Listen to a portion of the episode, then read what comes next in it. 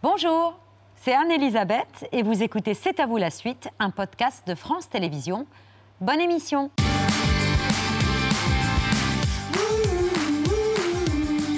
C'est à vous en direct jusqu'à 20h50 avec Bertrand, Mohamed, Patrick et le meilleur joueur français de ces 20 dernières années qui n'était pas venu à Roland Garros cette année pour gagner, mais pour dire au revoir. Il participe à un moment de légende ici à Roland Garros. Le très probable dernier service de Joe Wilfried Tsonga en pleurs sur cette première balle de match. L'émotion est immense.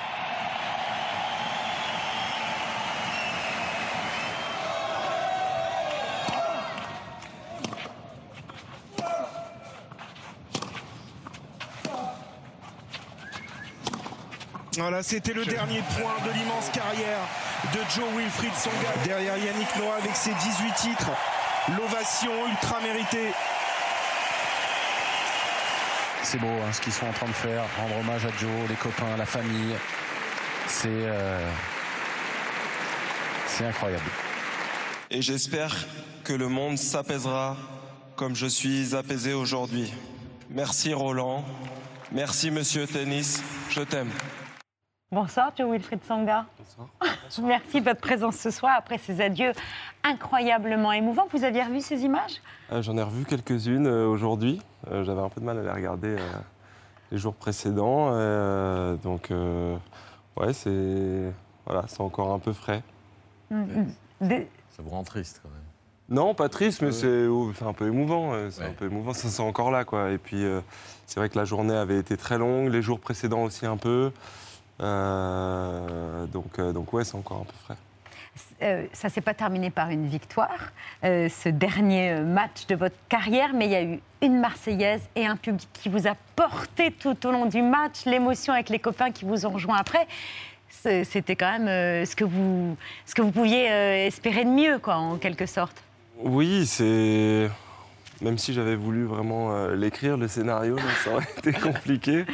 Euh, ça a été euh, malgré tout, malgré la défaite, parce qu'évidemment je suis rentré sur le cours, euh, l'objectif c'était de, C'était de gagner.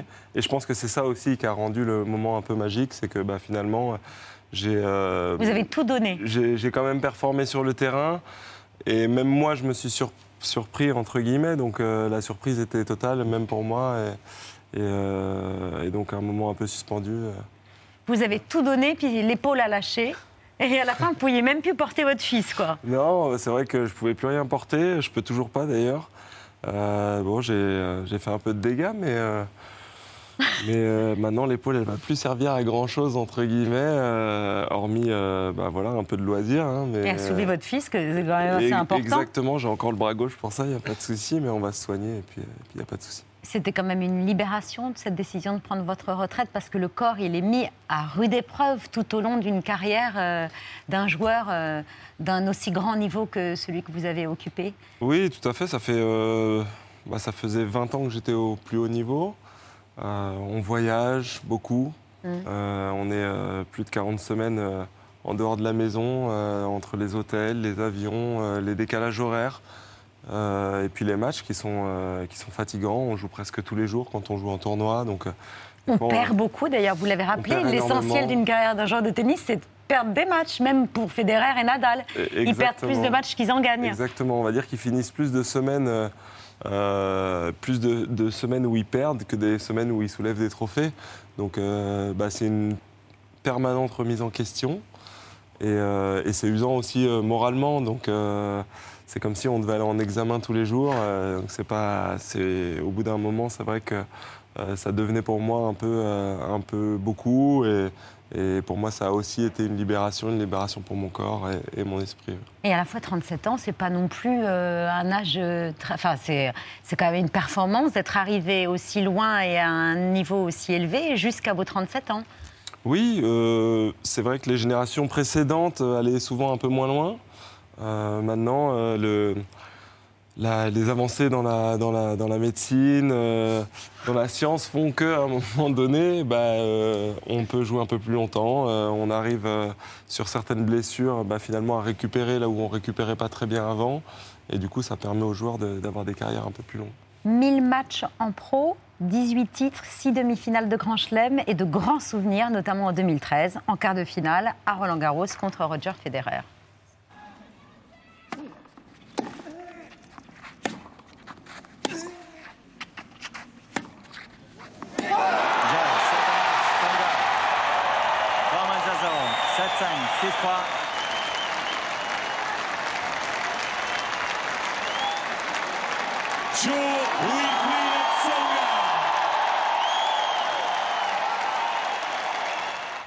Victoire contre Federer que vous avez écœuré ce jour-là.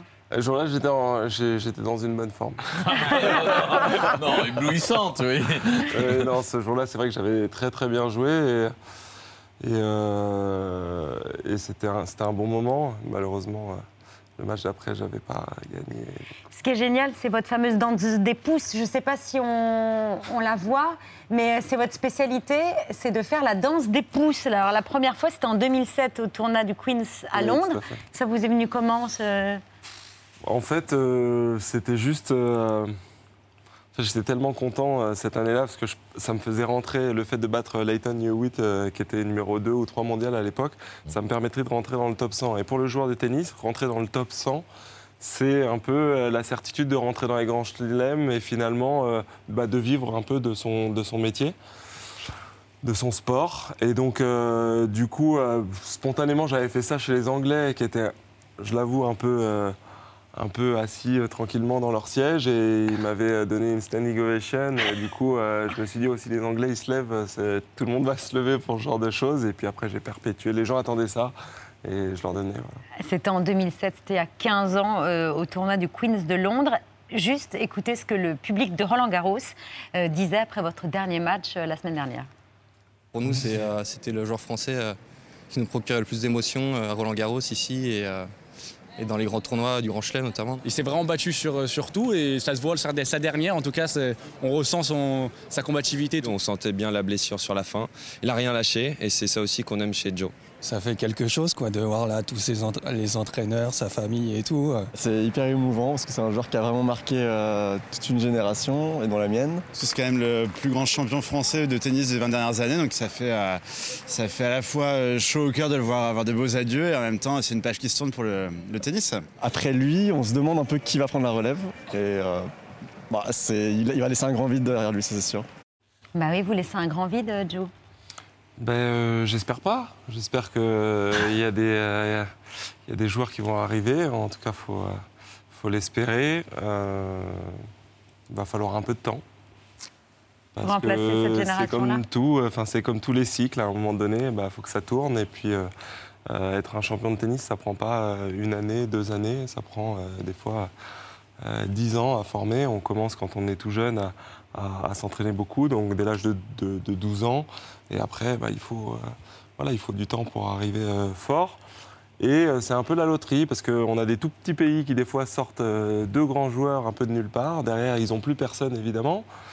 je pense notamment bah, à la Suisse qui aujourd'hui a des joueurs qui arrivent un peu, mais pas encore de la trempe de, de, Federer et, et Wawrinka.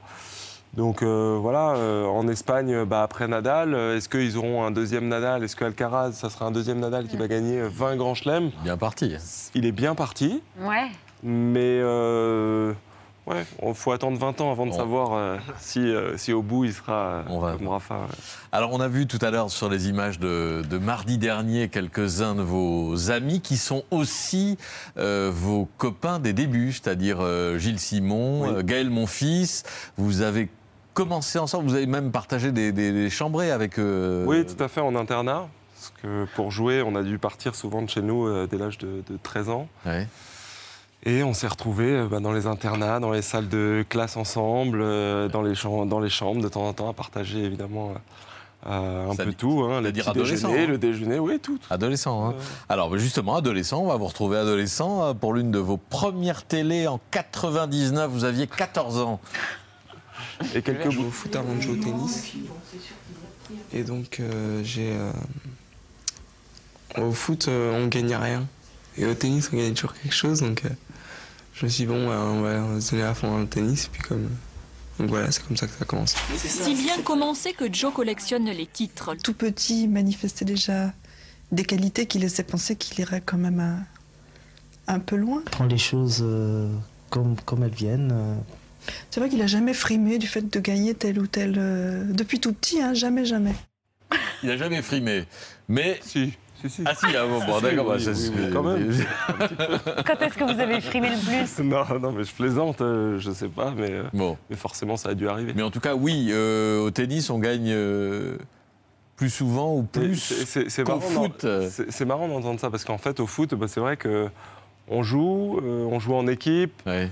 Quand on perd, on a l'impression que bah, c'est pas forcément euh, De sa faute. de sa faute. Quand on gagne, on n'a pas l'impression non plus que Ah, c'est voilà. forcément euh, Ouais. grâce à nous. euh, Alors que là, alors que là, je me faisais un peu justice moi-même. C'est-à-dire que si j'étais bon, bah, j'étais récompensé. Si j'étais pas bon, je ne l'étais pas. Et c'est vrai que ça, ça m'attirait beaucoup. Ça m'attirait beaucoup. Et, et, euh, et au tennis, au tout début, ils nous donnaient des petites gourdes liptoniques. euh, un t-shirt. euh, Enfin bon, bref. Il y avait des goodies, quoi. Voilà, il y avait des goodies, quoi. Donc euh, bah, ça, ça me plaisait bien. quoi. Comment vous imaginez là, la suite? Parce que c'est jeune, euh, pour, 37 ans pour un retraité. Mais en fait, euh, ce qui est marrant, c'est qu'on parle beaucoup de, de retraite. Euh, bon, je l'entends, mais en même temps, je me dis, bon, euh, c'est vrai que moi, la retraite, je l'imagine avec un cocktail dans la piscine en train de rien faire, et je pense pas que ça va être mon cas. J'ai- besoin d'être actif, j'ai besoin d'avoir des projets. Et, euh, donc, bah, la suite, c'est la All-In Academy qu'on a, fondée avec mon entraîneur. Et puis, l'organisation de tournois ATP aussi en France. Voilà. Et, euh, et du temps aussi passé avec les enfants, sur le, enfin avec les, les jeunes sur le, sur le terrain. Vous formez la, la future génération qui, on l'espère, la future génération française n'aura pas à affronter Nadal ou Federer qui ont un peu tout trusté, quoi. Oui, c'est vrai, mais il y en aura d'autres. euh, Ah ouais Et euh, là, on le voit avec les Auger Aliassim, euh, Tsitsipas, Medvedev, ça reste des, des- des joueurs coriaces. Donc il y aura quand même Alcaraz, il y aura du monde sur le, Sur le sur cours. le circuit. oui, Qui va gagner la Roland Garros 2022 C'est une très bonne question. Il faut vous lancer un pronostic avant que je lance le vu. Ça vous sera rediffusé, mais alors jusqu'à la lit, quel que soit le, si le pronostic se révèle exact ou pas. hein. Non, mais là, c'est le choc des titans. On a, on a, on a Rafa qui a l'air d'être fâché, et on a Djokovic qui est fâché aussi. Donc on va voir un peu. euh, Lequel sera le plus aller. fâché des allez, deux? Allez, si j'avais à mettre quelque chose, je mettrais Djokovic. Djokovic, Ouais. gagnant de Roland Garros. Ben, attention, hein. Euh, on vous le ressortira en cas de- d'erreur. Il n'y a pas de souci.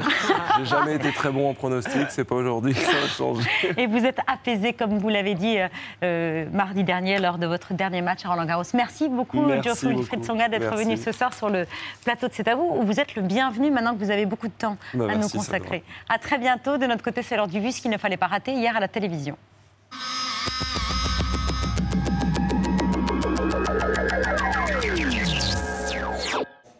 C'était mon jury. Mais ça ne s'est pas passé comme ça. Non, pas du tout. J'ai eu une voix parmi neuf, audible certes, mais loin d'être prépondérante. C'est ça l'inconvénient de la démocratie. Mais c'est comme ça.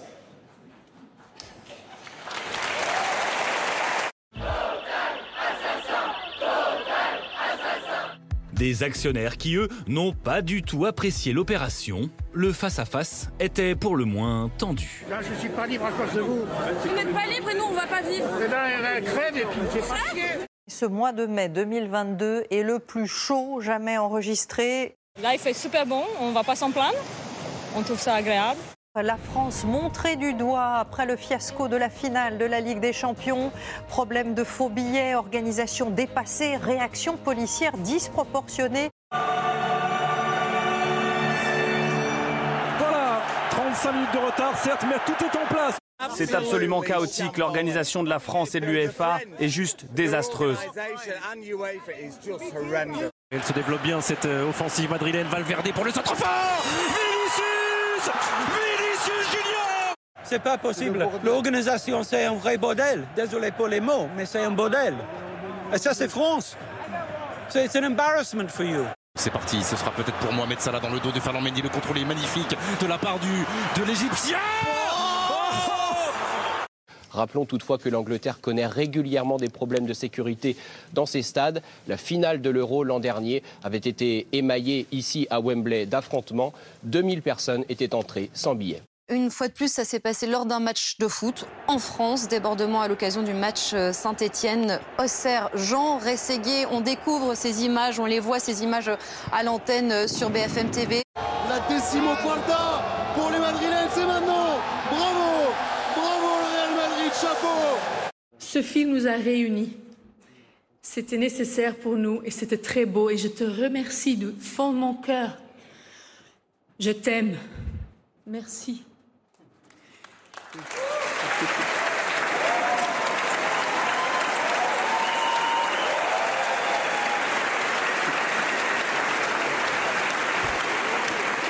L'Église orthodoxe d'Ukraine a décidé de couper les liens avec l'Église russe et Kirill, le patriarche qui soutient l'offensive de Vladimir Poutine. Des frappes qui s'intensifient dans l'est du pays.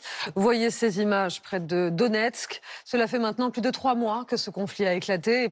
La Russie accélère son offensive dans le Donbass, implacable. On atteste ces images satellites. Le sol est criblé de trous d'obus. Et alors que Joe Biden vient d'arriver dans la ville texane d'Uvalde, la fracture américaine sur la question des armes reste béante. Hier, Donald Trump soutenait toujours les ventes d'armes. Le Time, euh, cette semaine, on va le voir hein, euh, ici avec toutes ces euh, villes, les lieux de 213 tueries de masse depuis le 1er janvier 2022, c'est cette année seulement, des lieux devenus lieux de mort aux États-Unis. L'existence du mal dans notre société n'est pas une raison pour désarmer des citoyens respectueux de la loi qui savent comment utiliser leurs armes et peuvent protéger beaucoup de monde. L'existence du mal est la raison pour laquelle il faut armer les citoyens respectueux de la loi. L'homme commence par frapper notre caméraman. Il va ensuite se retourner contre Mike.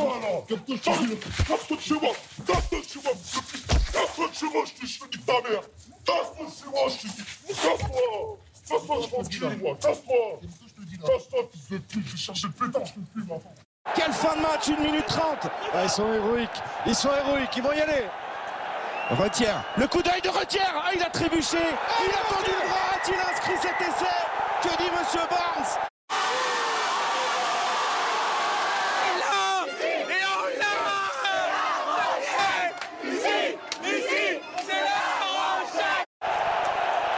Énorme, énorme. Tom Follet, l'arbitre vidéo, en discussion avec Monsieur Barnes. Et c'est accordé Forcément, il y a aussi du déchet.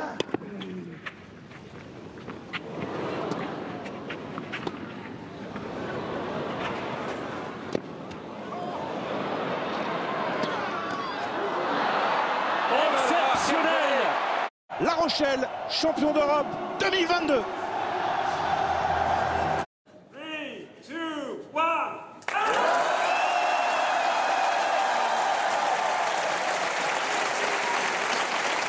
Le réalisateur suédois Ruben Östlund remporte une nouvelle palme d'or pour Sans filtre, une satire acide sur les all equal. That is so true. Everyone's equal.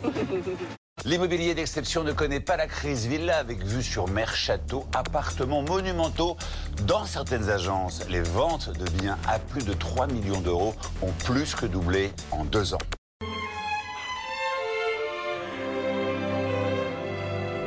C'est un client qui n'a pas vraiment de budget. C'est en plusieurs millions, voilà, en plusieurs dizaines de millions. Sa femme euh, est amoureuse de la France, de Paris particulièrement. Il a envie de lui faire un cadeau. La viande, j'en prends un peu euh, euh, chez le boucher du casino. Mais vraiment un peu, quoi. Je vais prendre 150 grammes de viande hachée, par exemple. Donc c'est le petit luxe que je m'autorise, quoi. Voilà pour le vu du jour. C'est l'histoire d'une petite fille célèbre, malgré elle, muse de l'un des auteurs de bandes dessinées les plus doués de sa génération, Esther, 9 ans, la première fois qu'elle croise la route de Riyad Satouf, fille d'un couple de ses amis venus un soir dîner chez lui et depuis, source inépuisable d'inspiration. Alors dis-moi, là je suis en train de faire le, tu sais, l'histoire euh, quand tu avais fait rentrer euh, un gars avec ton, avec ton passe. Ah d'accord, relou. Ah oui, bah oui, en effet. Et mais par contre, ils ont pas, pas convoqué tes parents? Je te rappellerai parce qu'il faut que tu me parles du, du théâtre, etc. aussi, la salle à marron. Bon, et eh bah écoute, et là t'as cours de quoi là? Très, très, très très bon. Faudra qu'on fasse des pages sur la philosophie. Philosophie. Et, et bah ça marche. À, à bientôt. Ciao, ciao. Salut. Bonsoir, chérie Atsatou. Bonsoir. Ravi de votre présence à l'occasion de la sortie du septième tome des Cahiers d'Esther, Histoire de mes 16 ans. Esther qu'on connaît depuis ses 9 ans donc. Euh, et avec qui vous étiez au téléphone là sur cette séquence d'envoyé spécial. Oui, oui, exactement. Il doutait qu'elle existe vraiment, donc j'avais accepté de. de- Il lui avait parlé avant. Oui, oui, tout à fait. Donc Esther existe et vous l'appelez en général le soir ou le week-end. Elle vous raconte un peu euh, des histoires, des anecdotes qui sont la source de ces fameux cahiers d'Esther qui passionnent des millions de lecteurs depuis euh, un certain nombre d'années maintenant. Bah, disons que oui, c'est- vrai. En fait, c'est un peu comme un indique. C'est mon indique euh, au lycée, quoi. C'est-à-dire, euh, je l'appelle pour avoir des détails de choses que je ne pourrais pas inventer. C'est vrai que depuis qu'elle a 9 ans, on a ce, ce dialogue. ce- Alors, c'était quelqu'un qui, quand elle était petite, qui était très volubile. Elle parlait énormément. Donc, je n'avais pas grand-chose à lui demander. C'est vrai qu'avec les années passant, elle est. Il faut elle plus ado, tirer maintenant, les verres du nez. plus- Ah un oui. peu plus molle, mais, mais elle est toujours euh, extrêmement. elle est- elle est- Comme les ados, quoi. comme les ados. Mais alors c'est marrant parce que sa, sa volubilité euh, extrême s'est transformée en autodérision, ce qui est extrêmement agréable parce qu'elle est capable de, de mettre le doigt tout de suite sur le, petit détail d'un type qui est bizarre. Donc ça donne une inspiration terrible. Et puis vous lui rendez euh, scrupuleusement hommage d'après une histoire vraie racontée par Esther. Ça figure au pied de chaque planche dès 2014 et la parution de, de ces histoires, de ces cahiers dans l'Obs. Et depuis, euh, à, à- à ch- à chacun des, des volumes publiés, euh, elle sait évidemment quelle est votre source d'inspiration. Au début, elle s'en foutait. Maintenant, elle aime bien, quoi. Ouais, ouais, euh, c'est vrai que depuis quelques tomes, là, déjà, elle s'est vraiment prise au jeu. Quand elle était petite, c'était vraiment comme un pingouin. C'est-à-dire, je la, je la dessinais, elle n'avait pas conscience, elle passait devant mon truc, elle ne voyait pas ce que j'en faisais, vraiment, ça ne l'intéressait pas. C'est vrai que maintenant, quand elle va à des anniversaires, quand elle organise des anniversaires, il y a des gens qui lui offrent les cahiers d'Esther sans savoir quelle est la vraie Esther. Et donc là, elle se dit, ouais, c'est chaud, euh, par exemple, il y a des chanteurs, par exemple, la chanteuse Angèle euh, avait posté une, image des cahiers d'Esther, m'avait appelé, elle était au bord de l'AVC. Enfin, elle était. Elle- elle- elle n'en revient pas de son, de son impact, justement. Dans ce tome-là, par exemple, il y a aussi une page des cahiers d'Esther dans, les, dans son manuel scolaire. Donc elle n'en revenait pas d'être la, en classe et que tout le monde, les gens étaient là avec leur manuel, ils disaient, mais c'est moi là tout le temps. Bon, c'est c'est marrant. C'est assez. euh, ouais. C'est quand même assez extraordinaire. J'adore votre première rencontre. Justement, vous parliez de sa volubilité parce qu'elle avait une théorie extrêmement construite sur les garçons. Les plus beaux garçons, c'est les plus souples. Ceux qui font le grand écart, c'est les plus beaux. Quand ils sont raides, ils sont moches. J'adore cette façon de classifier les, les garçons, quoi, Ouais, moches. c'est- c'est exactement ça. C'est ce qui a déclenché tout le projet, en fait, parce que je ne m'attendais pas à, ce, à cette explication. Je pensais que c'était la beauté physique qui allait séparer les individus. En fait, pas du tout. C'était ceux qui étaient capables de, se mettre le bras derrière la tête, de faire des trucs, de courir, de sauter. c'est vrai, quand on y pense, bah, les enfants, il y en a beaucoup, surtout quand ils ont 8-9 ans, qui sont un peu gauches. Ils sont... Il y en a qui sont beaucoup plus à l'aise, qui sont capables de Et danser. ça, ça la rendait dingue. Ouais, ça la rendait dingue, ouais. Et elle, elle- elle grandit bien, cette petite Esther, qui Ouais, a ouais. maintenant donc 16 ans. 16 ans, c'est un concentré de d'adolescence et des trucs de l'adolescence. Donc elle a 16 ans, elle est en seconde dans un lycée réputé de Paris, euh, réputé pour son niveau, mais aussi pour sa bourgitude. Euh, les pions euh, sont des bâtards. Elle en a ras-le-bol que tout le monde lui demande ce qu'elle veut faire plus tard. Enfin bon, voilà. Mais on sent que c'est une période de la vie qui vous euh, qui, qui vous qui vous fascine, qui vous euh, plaît particulièrement. Ah euh, oui, j'adore, parce que surtout là, elle arrive vraiment à, à l'âge où, en fait, c'est un petit peu la- l'addition de tout ce qu'on a vécu avant qui, qui se révèle et qui fait un, un individu. C'est-à-dire comment elle, comment, euh, comment elle réagit euh, quand elle est face à un conflit, comment elle réagit euh, face à une, erreur. Ou que, par exemple, là, souvent, elle me racontait qu'elle avait fait entrer un type avec son passe dans son, dans son lycée. Elle avait eu des énormes problèmes. Les mecs avaient presque lancé une enquête anti-attentat contre elle parce qu'ils disaient Mais vous faites entrer. Donc, comment elle réagit, etc. C'est très, très amusant de- de- d'observer quelqu'un sur le, long terme comme ça. Et surtout, bon, c'est vrai que ça devient quelqu'un de bien. Je, je suis presque un peu déçu. J'aurais aimé qu'elle qu'elle soit un peu plus. Ouais, euh, ouais. ça- mais mais c'est vrai que là, elle commence quand même à aller à fond. Là, elle boit de la bière, elle fume du joint et tout. c'est- Je pense que les, les deux Elle peut mal tourner, elle peut mal on ne tourner sait encore. jamais. Elle peut se. L'adolescence, période de la vie euh, fascinante, mais aussi euh, diverse, composite, etc. On a une petite archive d'adolescents d'il y a presque 50 ans à qui on demande de parler de l'adolescence. C'est- inexplicable l'adolescence. Aussi, on peut expliquer euh, les adultes euh, et on peut expliquer les enfants. L'adolescence, on peut pas. Non, on peut pas. C'est une période très difficile. Il y a des moments où on est dans une très grande joie et puis d'autres où on a des cafards sans, sans savoir pourquoi, comme ça. Je pense, moi, que l'adolescence, c'est un stade intermédiaire, c'est vrai, mais qui, qui commence que lorsqu'on on a vraiment rencontré des difficultés assez importantes. Bon, alors voilà. Ah oui, C'est pas mal. les petites Esther, là. Mais en même temps, quoi de commun entre ces adolescents-là et ceux d'aujourd'hui qui euh, sont peut-être moins bien peignés, moins respectueux euh, Non, c'est toujours des, un peu des les règles et mêmes des quand codes même. ouais. Moi, je sais que par rapport à ma propre époque, c'est un petit peu les.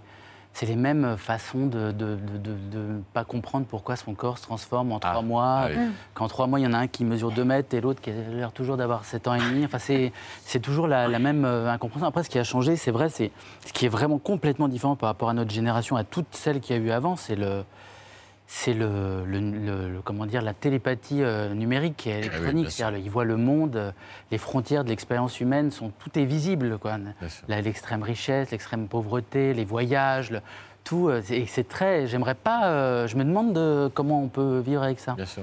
S'il y a quelque chose de décourageant et de stimulant en même temps. quoi. Le monde extérieur et l'actualité évidemment qui percute euh, Esther. Dans le sixième tome, il y avait déjà la pandémie, le confinement, les masques, le collège fermé, etc. Là, euh, il y a encore la pandémie. Euh, elle va, Esther se confine chez sa, sa grand-mère. Elle est plutôt contente d'ailleurs. euh, voilà. Mais aussi- il est aussi question de l'élection de, de Biden et de l'assassinat de, Samuel Paty. Tout à fait. C'est vrai que les cahiers d'Esther, euh, elle m'en a toujours parlé. Enfin, c'est quelque chose qui, revient depuis, depuis les, débuts. C'est comment elle, a vécu les, les attentats. Alors, euh, tous les attentats qu'on a vus ces dernières années. Et c'est vrai, quand elle était petite, elle était très protégée par euh, sa famille. elle n'avait pas accès aux informations. Et c'était par la, la classe, ses, copains, que l'actualité arrivait. Et c'est vrai que là, ça, dans ce tome-là, c'est encore, ça s'est encore passé. Et c'est toujours quelque chose d'assez émouvant de voir comment ces jeunes grandissent avec cette, euh, cette actualité, ces, ces histoires horribles qui se succèdent. Qu'est-ce qu'on en fait? Comment Bon, Dans l'histoire de Samuel Paty, elle, ra- elle racontait, et alors là, j'ai rien inventé, qu'elle elle a été euh, place de la République manifestée, qu'il n'y avait que des vieux. Elle ne comprenait pas pourquoi elle était une des seules jeunes. Où étaient les jeunes pour euh, manifester contre, euh, contre cet acte ignoble quoi. Donc c'est- c'est c'est aussi des choses. euh, je suis content de le raconter parce que c'est hum, voilà, c'est c'est un- une image d'une époque. Voilà, je, je suis toujours en contact avec une- cette génération grâce à Esther. Esther qui est féministe, comme beaucoup de jeunes Bien filles. sûr, de- bah, bien sûr. Bah, forcément. J'adore parce qu'elle elle est scandalisée qu'on dise nique ta mère et, et jamais nique ton père, par Ouais, exemple. elle a inventé des nouvelles euh, insultes. Bah oui. Mais c'est marrant, c'est oui, les, les prises de conscience par rapport à, à- à- pourquoi on dit putain, par exemple? Elle, elle ne veut plus dire putain parce que c'est un. C'est pas mais En fait, quoi. c'est une prostituée, c'est quelqu'un de malheureux. Enfin, elle, elle réfléchit à tous ces, tous ces aspects du langage qui, qui orientent la façon dont, dont on voit la vie. En fait, c'est c'est vraiment intéressant à, à regarder. Un magazine a révolutionné la, la bande dessinée, le magazine Pilote, dans lequel le, jeune auteur, un jeune auteur de, de 25 ans, faisait son entrée officiellement. Lui, c'est Riyad Satou, 25 ans, déjà un album publié et un grand pas dans sa toute jeune carrière. Son entrée officielle dans un magazine mythique, Pilote. Je suis très content de travailler dans Pilote parce que euh, je me retrouve dans le même magazine que Claire Bretéché, euh, Gottlieb, euh, Giraud. c'est des dessinateurs que je lis depuis que je suis tout petit et j'adore, je les adore et ça me remplit de bonheur. Il était fier, euh, ce jeune auteur, à 25 ans Euh, fier, euh, oui, j'étais content de, de- de pouvoir publier mes bandes dessinées. Très, très, très heureux de, pouvoir enfin avoir des lecteurs, enfin partager mes.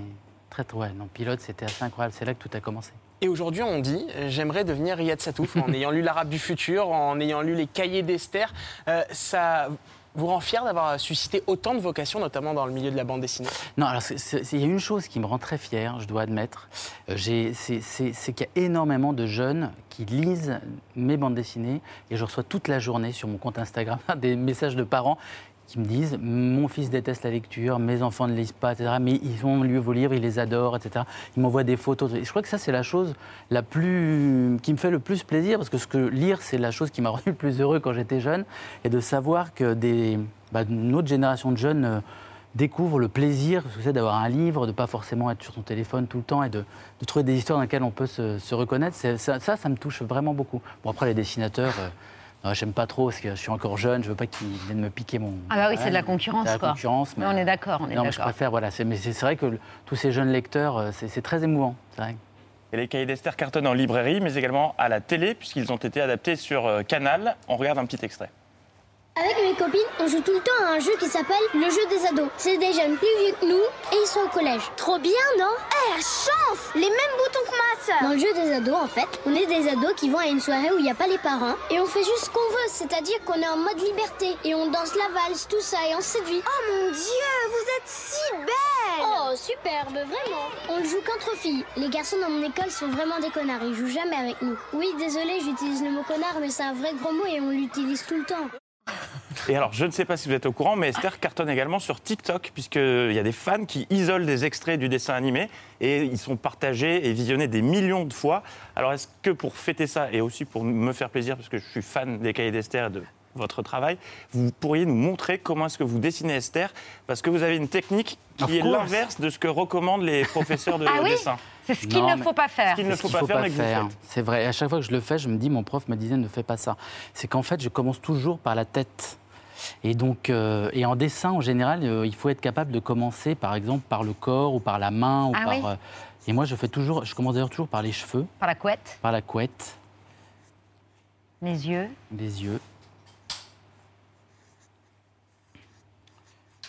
Mais c'est vrai que sur TikTok, c'est incroyable. Je me suis mis à recevoir des centaines de messages euh, sur Instagram de mecs qui étaient là, Ouais, c'est vous les cahiers d'Esther, c'est ouf Et ils, ils, ils savaient même pas que c'était une BD. Enfin, je reçois des gens qui me disent C'est un livre ou quoi? Enfin, c'est assez marrant, quoi. De, de- Et je sais pas Et ça leur a donné envie de découvrir les, euh, le- la bande dessinée? Bah, ce qui est très étrange, c'est que je sais pas pourquoi c'est maintenant. Qu'est-ce qui a bien pu se passer pour que ça devienne aussi viral euh, sur TikTok? Je sais pas. C'est vrai qu'ils ils sont des millions. Elle a quel âge, là, Esther? Alors, elle a 17 ans. Là, elle a 17 ans, là. Alors, Elle là, vous là, l'avez non, dessinée là, là, non, là, c'est plutôt, comme je la dessine en général, elle a, je dirais, 14 ans. D'accord, ok. Comment vous avez travaillé son évolution physique justement Parce qu'on l'a découverte à 7 ans, elle en a 17, 16 aujourd'hui. Comment vous vous, Eh vous ben, êtes adapté? je- je- J'essaye de, de faire un maximum de choses de manière inconsciente. C'est-à-dire, je me dis pas, tiens, là, euh, je vais la faire grandir. ou ça. C'est plutôt elle. Justement, il y a une histoire dans ce tome où elle, a- elle lit le tome précédent et elle se plaint de son physique en me disant que, quand même, elle a un peu plus de forme. Parce que je la dessine un petit peu, euh, quand même, Oui. euh, comme une petite fille. Et elle me dit, non, non, c'est bon, là. Donc, elle me force à lui faire un peu d'effort. Mais ça, ça passe un peu. Mais c'est vrai que c'est compliqué de dessiner un, un personnage comme ça. Je veux pas non plus. euh, je veux que ça reste comique. Donc, euh, je veux qu'on s'intéresse à ses histoires plus qu'à son, qu'à son apparence. Donc, je la fais un peu grandir, filiforme. Elle grandit toute seule.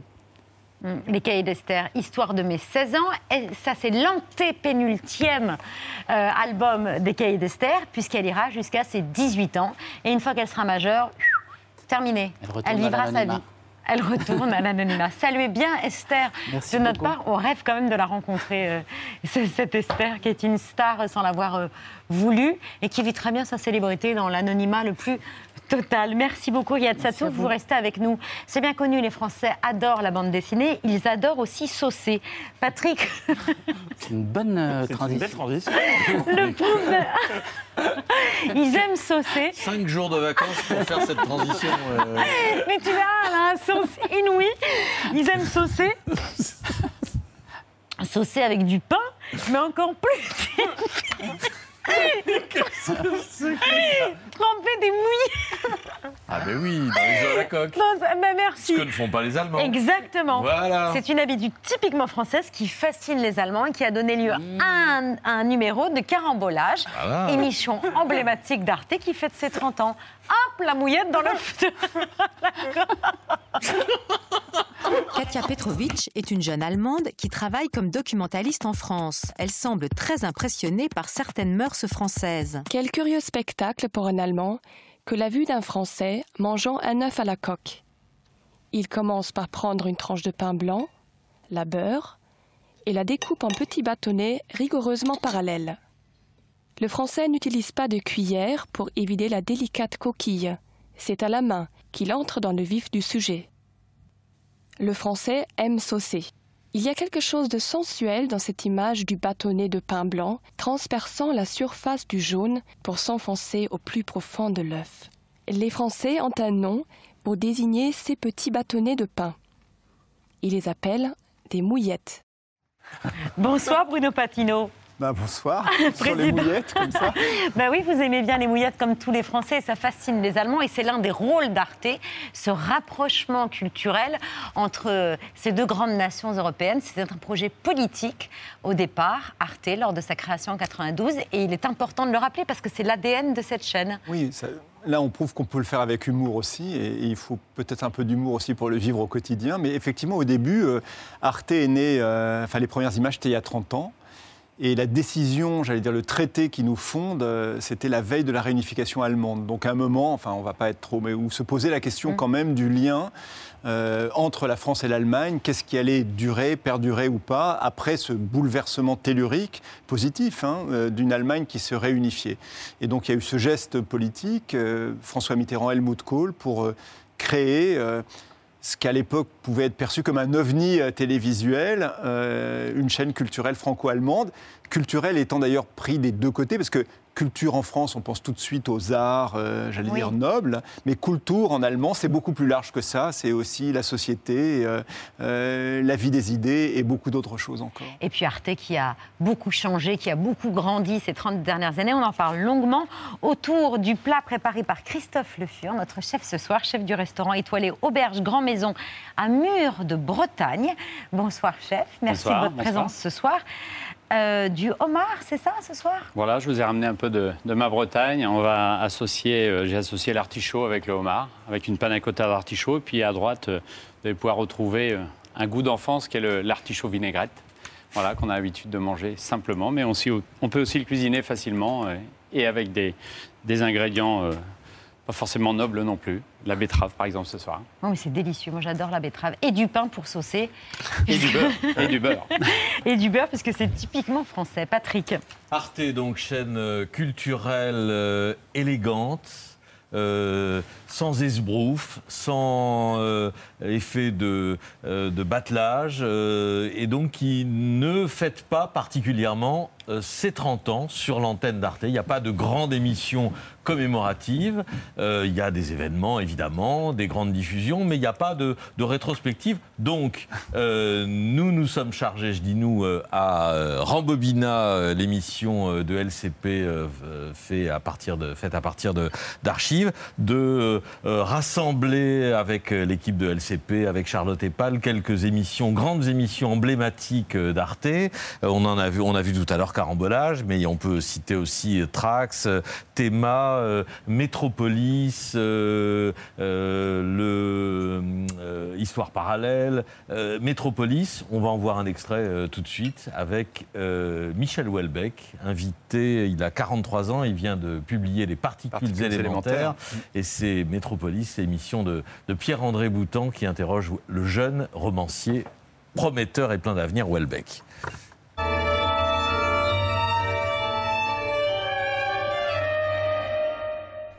la star absolue du moment en France, Michel Houellebecq. Très intriguant, on a l'impression qu'entre les poèmes, les textes, vous pourriez répondre à toute, la réponse à toutes les questions qu'on pourrait vous poser, mhm. surtout, et dans les textes. Euh, non? Pas toujours. Hein. Par exemple, Playboy m'a demandé si j'aimais les gros seins. La, la réponse n'est pas dans les textes. Excusez-moi. Vous êtes sûr de ça? Oh, euh, Il n'y a pas une phrase qui permet de répondre à ce point. Peut-être dans le roman, peut-être dans le roman. Je pense que dans le roman. Oui, il y a des petits seins, il y a des gros, Donc j'aime tout. Voilà pour ce moment euh, Welbeck. Arte s'est distingué dès le départ par la qualité de ses, de ses reportages, de ses documentaires. C'est une chaîne qui, par nécessité, par, euh, euh, par nature, euh, euh, comptait assez peu de plateaux, en fait. Mais en fait, oui, simplement parce qu'on n'y pense pas forcément, mais une chaîne franco-allemande, forcément, ça s'adresse à un public qui parle français et à un public qui parle allemand. Donc si vous faites une réunion, euh, même une émission plutôt comme celle-ci, ce soir, c'est très compliqué parce qu'on parlera français et les Allemands vont dire mais euh, il faudra traduire et ça, sera, com- ça sera compliqué et inversement. Donc c'est une chaîne qui, dès le début, euh, s'est intéressée à des formes, on va dire, plus plus longues, euh, le documentaire, la fiction évidemment, les reportages, enfin le temps moyen, le temps long.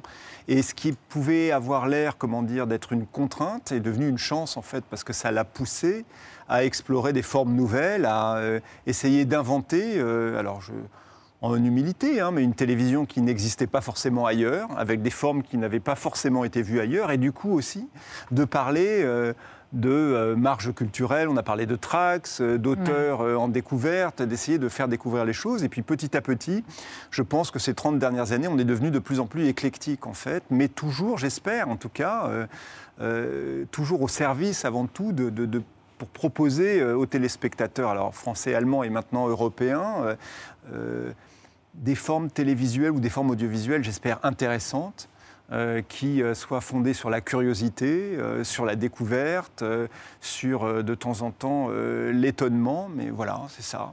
Et donc, on, effectivement, on ne célèbre pas ça avec beaucoup de champagne, mais en remettant à l'antenne des choses qui ont marché sur la plateforme, puisque la plateforme est devenue maintenant très très importante, presque le cœur de, de la chaîne. Avec Et un puis, public euh, très jeune, notamment. Exactement, c'est-à-dire que la, notre, euh, j'écoutais Riyad Satouf là euh, à l'instant et, et notre chance finalement, c'est que Esther aujourd'hui, euh, ben, elle est sans doute euh, en lien avec Arte, euh, que ce soit sur Instagram, sur arte.tv, sur YouTube, sur TikTok, sur Twitch ou d'autres, euh, parce qu'à la fois on va euh, j'allais dire, ouvrir nos portes euh, à des créateurs de son âge, enfin un peu plus âgés, mais à peine, à des formes d'écriture euh, auxquelles elle est sensible et, à des sujets, et surtout à un questionnement sur le monde euh, qui peut être le sien. Et ça, je pense que c'est... euh, mais c'est cette habitude d'essayer de rapprocher au départ, vous rapprochez les Français et les Allemands, donc ensuite vous vous dites, bah, on va essayer de rapprocher aussi euh, différentes classes d'âge, différentes classes sociales, différents types de curiosité, différents types de culture. Et petit à petit, ça vous amène à trouver du commun dans l'éclectisme. C'est ce qu'on essaye de faire. Arte a vu son audience progresser ces dernières années avec notamment des, énormes succès. On peut citer euh, le dernier en date, la série euh, En thérapie, 54 millions euh, de vues pour, euh, pour la première saison. On, on sait que c'était euh, c'était un pari fou. Comment expliquer ce, ce succès incroyable d'En thérapie? D'abord parce que vous vous posez jamais la question du succès. Mais vous vous posez, pardon, hein, mais parce que euh, vous posez la question de, Ça marche pour toutes les chaînes, ça, pas que pour. J'imagine, mais en tout cas, euh, de l'envie que vous avez fait de, de faire un programme. Et, et effectivement, quand euh, et- Éric Toledano et Olivier Nakache sont venus nous, nous proposer ça, euh, on a été d'abord frappé effectivement par le fait qu'ils ils mettaient euh, cette adaptation d'une série israélienne au début vraiment euh, en résonance avec un, vécu qui était la saison 1, c'était le Bataclan et, les, attentats de, de- de 2015. La saison 2, c'est le, Covid, euh, ou en tout cas le confinement. Et, par ailleurs, la qualité d'écriture des personnages. et on a eu envie, nous, en plein j'allais dire, alors qu'on avait l'impression que l'espace public est plus en plus assourdissant, de mettre en avant une série avec du silence, de l'écoute et de la parole. Donc d'être très, comme toujours, différent, euh, peut-être à contre-courant de, ce qui se peut se faire ailleurs. Alors il se trouve qu'en plus, elle a, elle a été mise à l'antenne et mise sur la plateforme euh, en plein confinement, donc au moment d'un traumatisme aussi collectif nouveau, et à un moment on avait euh, sans doute tous envie de, s'écouter peut-être. En tout cas, tous besoin de s'écouter. Et donc voilà, je pense que le- c'est la, qualité euh, extraordinaire, euh, euh, ce signe d'amitié et de confiance qu'ils nous ont fait en, en venant nous voir, euh, le travail des équipes, hein, et puis à un moment donné, euh, ben oui, je pense qu'avec En Thérapie, à un moment, toute la France était sur le divan, quoi. Sur le divan d'Arte. sur le divan Euh, du docteur Dayan, Exactement, euh, incarné par l'excellent Frédéric Pierrot. Frédéric Pierrot.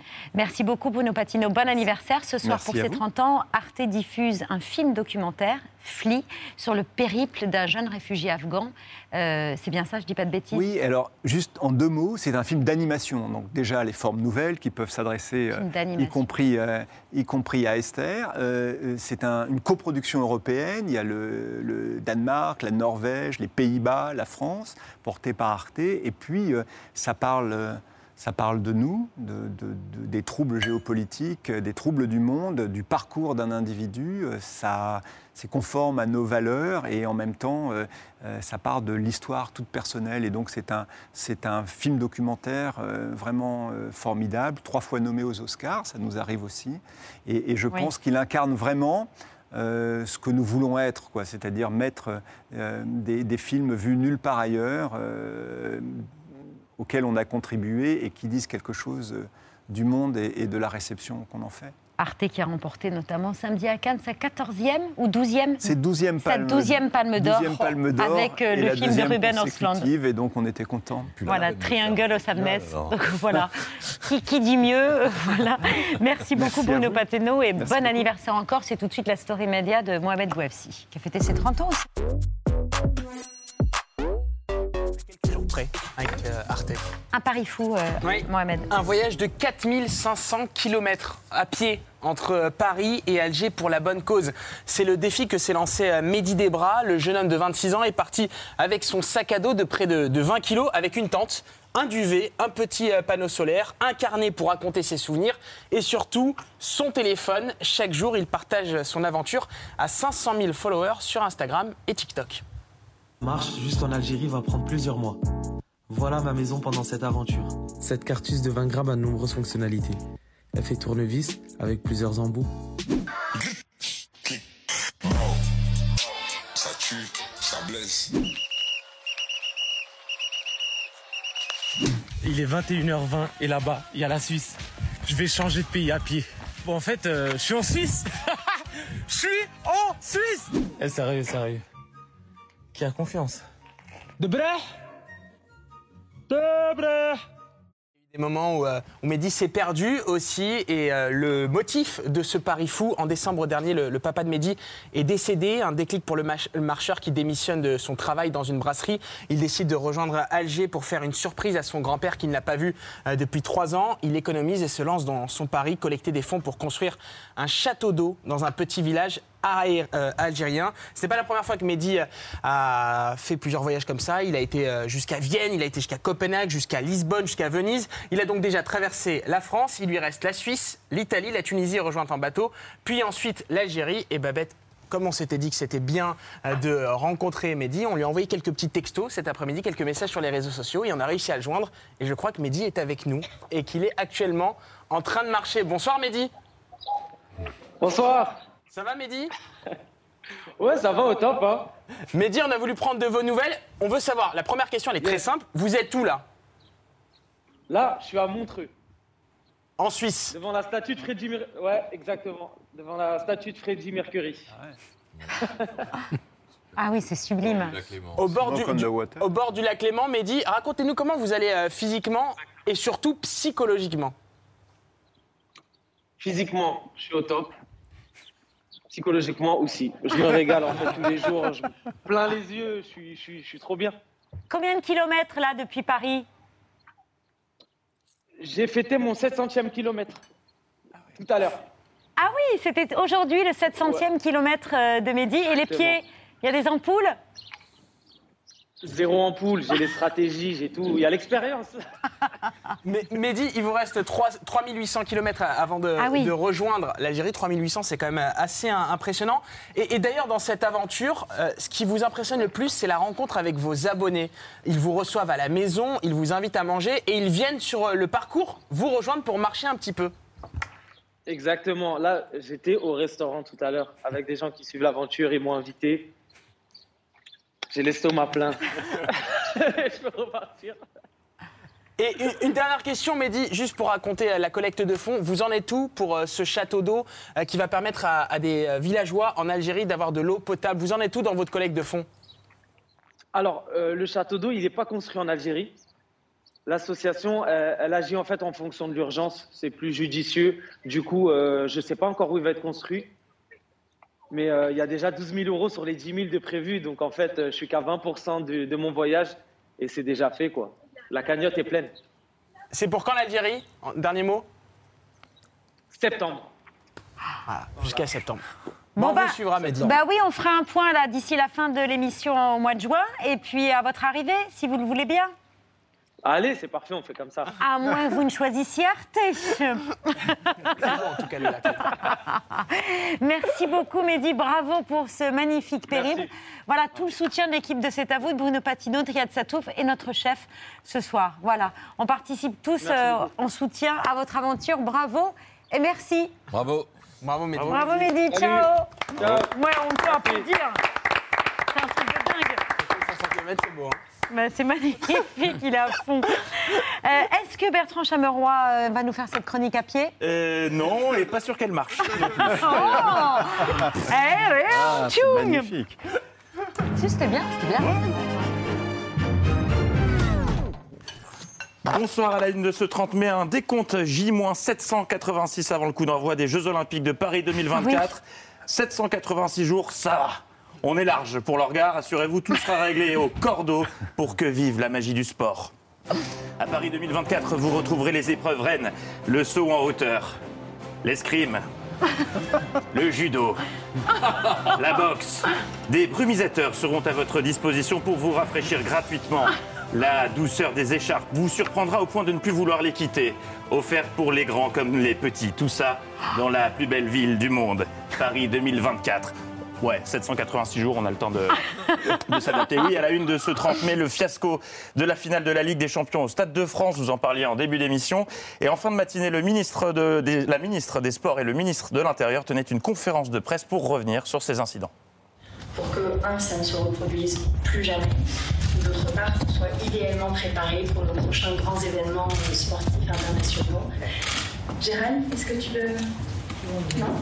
Alors, Non, non, je pas, pas- pas. Puis est venu le temps des explications pour Gérald Darmanin, qui ressemblait grosso modo à un hommage à la chanteuse Alizée. C'est pas ma faute, c'est pas ma faute à moi. Fin de citation.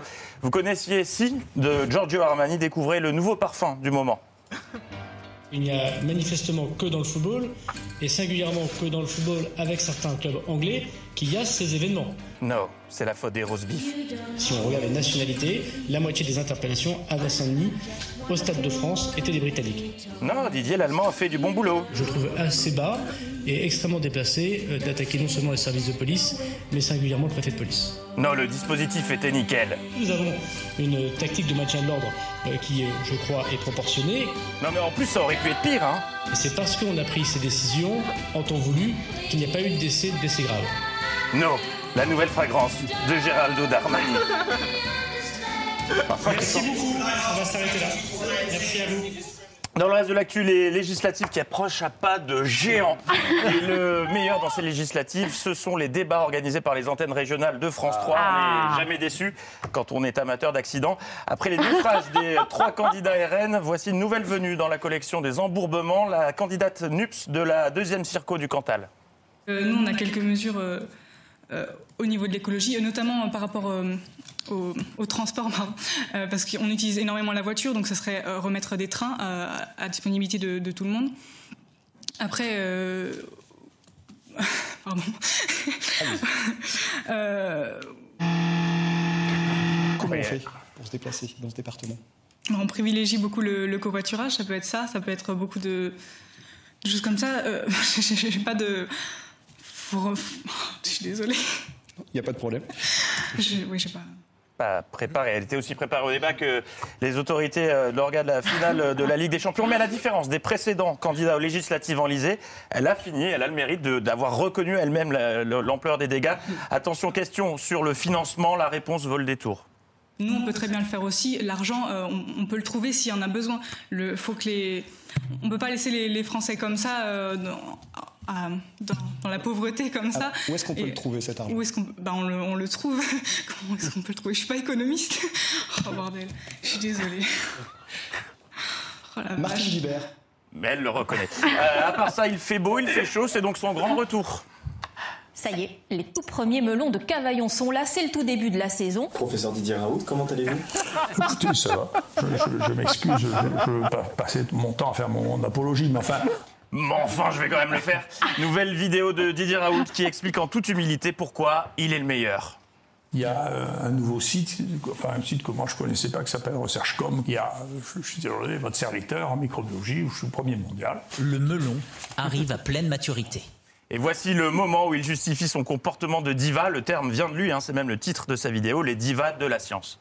Si vous voulez avoir les meilleurs chanteurs du monde, faut savoir que les meilleurs chanteurs du monde, ils ont euh, des habitudes, ils ont euh, une nature différente qui n'est pas celle des gens qui sont des chanteurs de la chorale. Les melons sont arrivés. Tant que la, la cité préserve les aides exceptionnelles, tout est possible. Ah. Quand elle ne les préserve plus, alors tout est perdu. Cette année donc, pas de mauvaise surprise, les melons sont bons. Et comme on dit, miam miam, le melon. En bref, ce week-end, M6 proposait un nouveau numéro de son, son nouveau magazine Arnaque, émission qui porte bien son nom, car je les soupçonne de nous avoir arnaqué avec euh, le témoin prénommé Ludovic. Je pense qu'il s'appelle Philippe en vrai. Euh, Si on tend l'oreille, c'est pas Ludovic, c'est Philippe Manœuvre, ça ne fait pas de doute. Le gars se met à pleurer, mais, mais, mais, mais on se fout de qui, quoi?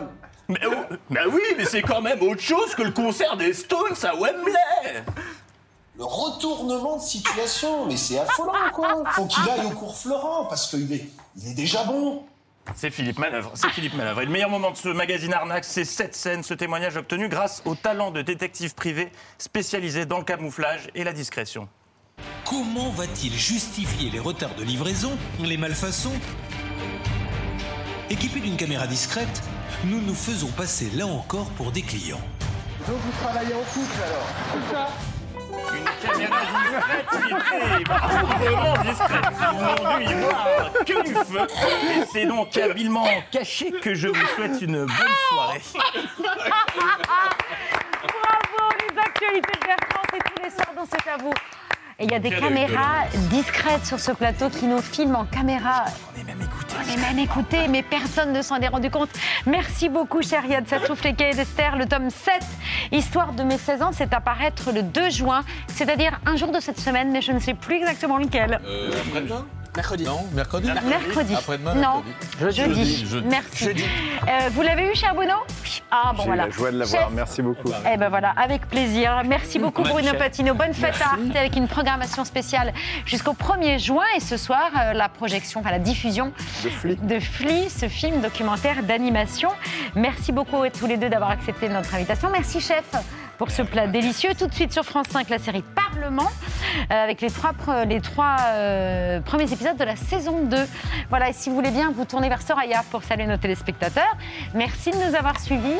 Euh, à demain, 19h, en direct sur France 5. Bisous, ciao, bye.